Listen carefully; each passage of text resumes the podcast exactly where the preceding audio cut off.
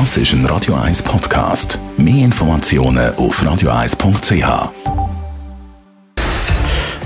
Radio 1 Fit Fett mit dem Personal Trainer Rolf Martin wird Ihnen präsentiert von der IH Keller AG. Willkommen im grössten Skoda-Showroom der Schweiz. ihkellerag.ch wenn man in ein Fitnesscenter reingeht, dann fallen einem ja meistens die Männer auf, die da bei den Handeln ihre Arme, Brust, was auch immer, trainieren, so ein bisschen den Oberkörper. Aber dünne Beinchen haben die Männer. Rolf Martin, Radio 1 Fitness-Experte. Das sind schon die Beinmuskeln, die viele Männer so ein bisschen vernachlässigen, oder?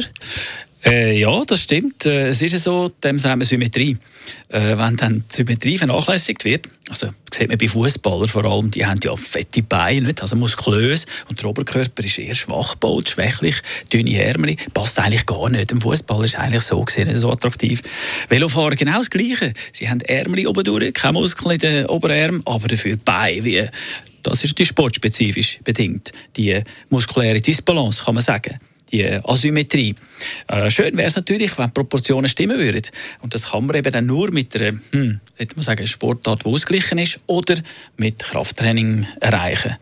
Und das ist natürlich schon wichtig.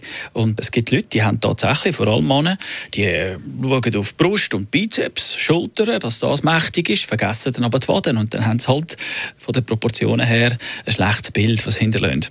Das ist übrigens gerade im äh, Superkraftsport, Bodybuilding oder so, ist das entscheidend, matchentscheidend, ob man die Symmetrie wirklich auch hat. Wie teilt man sich dann die Muskelpartie am besten ein? Also wie, wie ist das ist so das Beste, um das zu trainieren, also alles zusammen?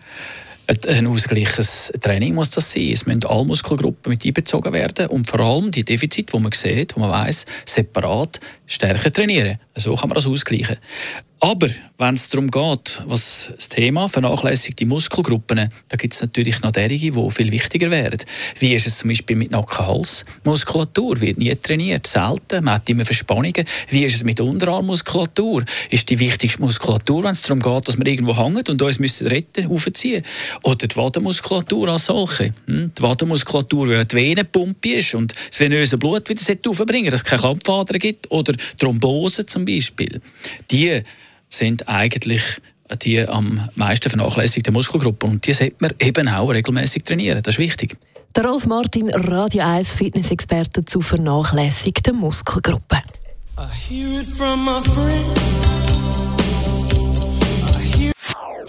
Das ist ein Radio 1 Podcast. Mehr Informationen auf radio1.ch.